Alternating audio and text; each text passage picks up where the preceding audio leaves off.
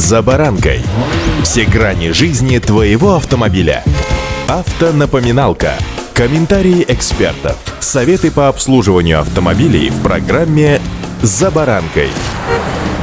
Даю руку на отсечение, что процентов 75, а может быть даже и 80 из вас не задумывались никогда над вопросом, почему зимой расход топлива больше, чем летом. Ха, скажете вы, Саш, дорогой ты мой друг, ну тут же все ясно. Пока прогреемся, пока согреемся, вот тебе и расход. Да-да, именно так. Тут я поддержу вас, но сегодня более подробно о том, на чем не каждый заостряет свое внимание. С вами Забаранка Александр Карпов. Здравствуйте. Автомобильные факты.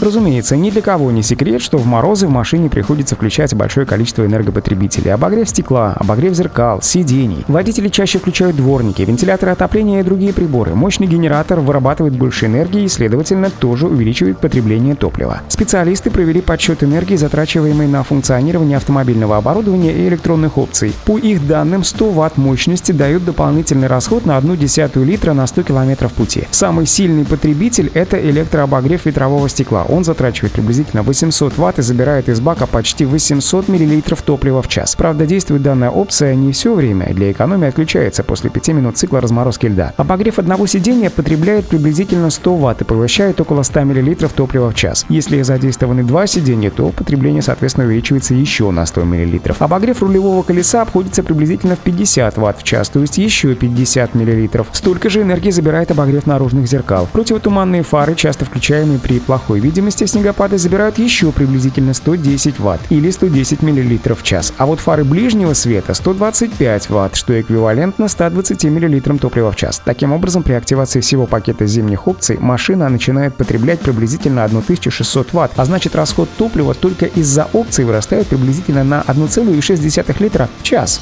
Автомобильные факты.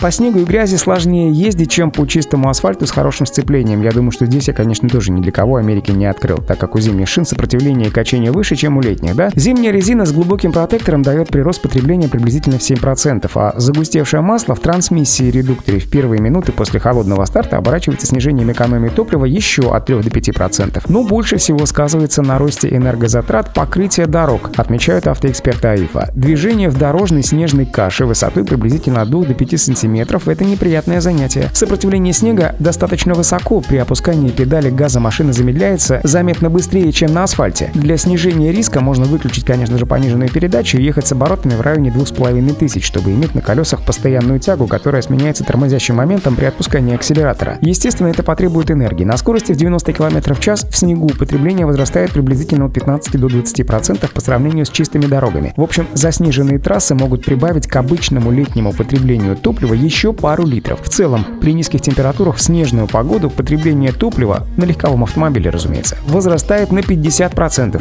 или даже более. Вот теперь-то вы досконально знаете, откуда берутся и куда деваются эти ваты в час, которые мы тратим на обогрев, подогрев и так далее. Удачи! «За баранкой».